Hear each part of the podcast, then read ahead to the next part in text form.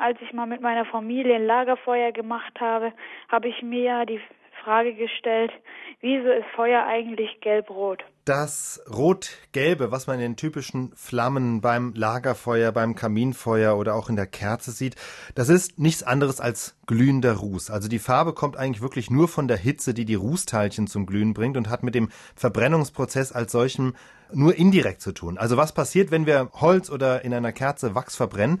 Das sind ja beides organische Stoffe, das heißt, die bestehen ganz viel aus Kohlenstoff und dieser Kohlenstoff, das ist die Verbrennung, der oxidiert. Also er verbindet sich mit Sauerstoff, mit dem Sauerstoff in der Luft und dadurch entsteht als Abfallprodukt entweder das berüchtigte Kohlendioxid, CO2 oder manchmal auch Kohlenmonoxid. Also das ist eine chemische Reaktion.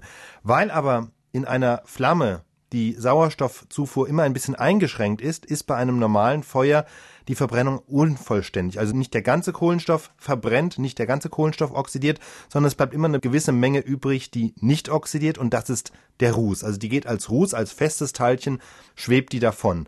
Und jetzt passiert aber bei der Verbrennung noch etwas da wird Wärme frei. Also die Oxidation ist eine Reaktion, bei der wird Wärme frei. Deswegen benutzen wir das Feuer ja auch.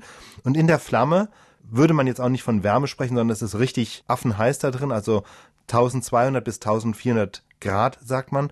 Und bei dieser Temperatur, da fangen dann die Rußteilchen, die eben übrig geblieben sind bei der Verbrennung, die fangen an zu glühen. Das ist das Gelbrote, was wir sehen. Ja, dann ist natürlich die Frage, wenn jetzt etwas glüht, warum wird es dann ausgerechnet rot? Ja, das ist auch wieder ein kleiner Widerspruch. Das ist eine sogenannte Schwarzkörperstrahlung. Also bei jeder Temperatur hat ein Körper, unabhängig davon, was für eine, Farbe er sonst an der Oberfläche hat, hat eine gewisse Farbe. Meistens sehen wir die Farbe nicht, weil die Temperatur recht kalt ist, aber ab einer bestimmten Temperatur, da wird etwas rot. Es kann egal welcher Körper sein, der hat dann diese sogenannte Schwarzkörperstrahlung. Wenn es dann noch heißer wird, also bei 4.000 bis 5.000 Grad, das Licht verschiebt sich dann immer mehr ins Bläuliche. Blau, das ist natürlich auch noch eine andere Frage, die sich mir aufdrängt. Ich kann mich ganz dunkel erinnern, im Chemieunterricht, da waren eben nicht alle Flammen gelb-rot, sondern auch mal blau zum Beispiel bei einem Bunsenbrenner, ne? Genau, also das Blau kann eben einerseits ein Hinweis dafür sein, dass es noch heißer ist. Also je heißer ein Körper ist, desto mehr verschiebt sich diese Schwarzkörperstrahlung ins bläuliche. Oder das ist dann die andere Möglichkeit, dass bei der chemischen Reaktion auch tatsächlich Farben entstehen, wie zum Beispiel beim Feuerwerk. Ja? Also dass bestimmte Metalle, wenn sie verbrennen, wenn sie oxidieren, auch eine ganz spezifische Farbe haben, eine sogenannte Spektralfarbe. Das ist dann eben nicht ein reines Glühen, sondern das ist wirklich dann ein chemischer Prozess, der dann abläuft.